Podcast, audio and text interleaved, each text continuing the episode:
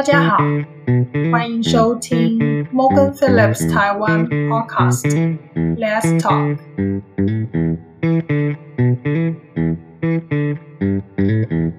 Hello，大家好，我是 Sylvia。Hello，大家好，我是 David。Hey David，今天我们要来跟大家聊些什么呢？呃，来跟大家聊一些我们两个都熟悉的领域吧。你是说吃饭喝酒吗？这之后可以再聊了。我是说我们在做的工作。哦，你是说猎头啊？对，你知道“猎头”这个词是怎么来的吗？很容易呀、你就把这两个字打进去 Google，它就会跑出来啦。不是啦，我是说这个词是怎么出现的啦。哦，那你就打，就是打进去 Google，它就会告诉你说这两个字它的意思是什么时候出现的呀？那你知道其实猎头啊，它的字面上的意思就是猎人家的头嘛。那过去呢，曾经出现在一些部落啊，或者是宗教仪式当中，那后来才被延伸运用在招募上面。嗯、我们现在所呃所知道的人力顾问，其实就是俗称的猎头。那 David，你知道嗯第一个猎头是什么时候出现的吗？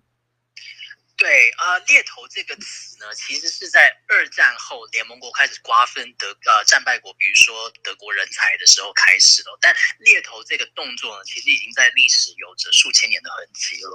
那在这段时间里，这个作业流程也经历过了非常多的演化。嗯，这是真的。在电子产品出现之前哦，招募其实都是透过传统的一些方式，比如说像在各地的布告栏啊，或者是比如说报纸刊登广告道啊，嗯，就像比如说中国著名的呃那个商鞅变法，其实就是秦孝公在呃颁布求贤令之后，昭告天下之后的一些产物，那也造成后来就是秦国的崛起。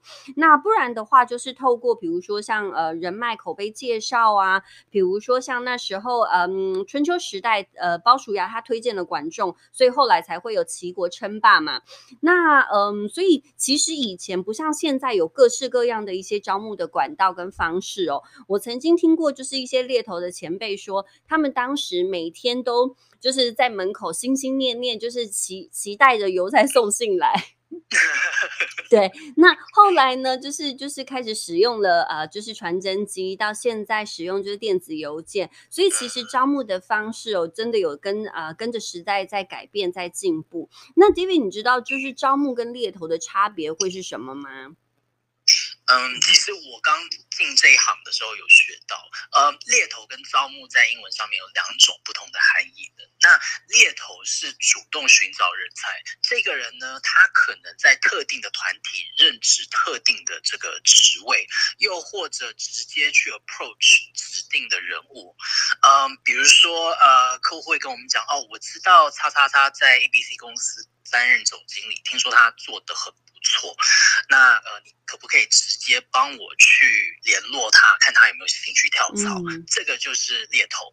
那呃，招募其实是比较被动的，比如说像在现代这种人力银行上面的呃 job ad 抛出职务需求等人选来投递，呃，比较守株待兔的这个模式，其实就是招募。嗯呃，这些其实在欧美或者亚洲历史都很悠久。比如说，当时罗马帝国时代，主要是从招募士兵跟工匠开始开始做起啊，应对大型战争或者是建设。嗯那在中国战国时代，比如说当时有呃庞大门客群的战国四公子，可以想象他们是大型的人力集团提供人才给自己的国家。那再来就是呃战国时代一个故事千金买骨，这也是一个招募的例子。嗯嗯，David，不好意思，我的这个嗯嗯呃历史故事这一块，还有就是嗯成语的部分，其实不是很懂。你可以跟我解释一下“千金买骨”是什么意思吗？呃，好好好，呃，这个其实就是在说当时啊燕国啊、燕王他想买千里马，那一个大臣他自告奋勇去要去买千里马回来，但是他这个大臣他回来的时候呢，他是他却是买了呃千里马的骨架，燕王看到非常愤怒，甚至要砍这个大臣。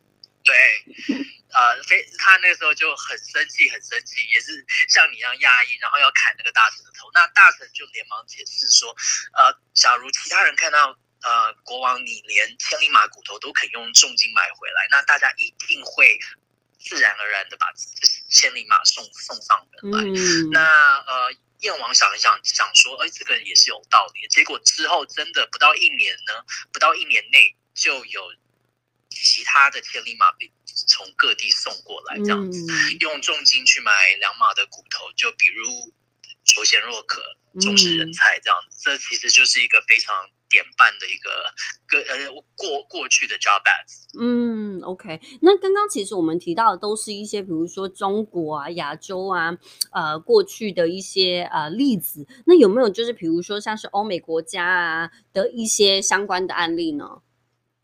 有啊，呃，像之前提到，近代在二战后，联盟国开始呃大大量吸收德国科德国的人才来壮大自己嘛，包括像美国，比如说那时候呃德国的一个呃火箭学家呃 von Braun，就是美国知道他的的名名号之后呢，呃大力把他招募来美国。那嗯 von Braun 呢，他其实就是首协助美国首度登登陆月球的一个德国科学家。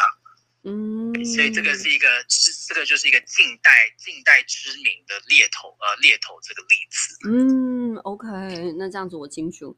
David 看不出来耶，看不出来你这么学识渊博，然后懂这么多，平常真的是看不出啊。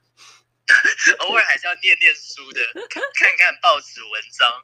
真的，那今天就是时间真的是来匆匆去匆匆。我们今天聊完了猎头产业的过去，那下一集我们要聊一些什么呢？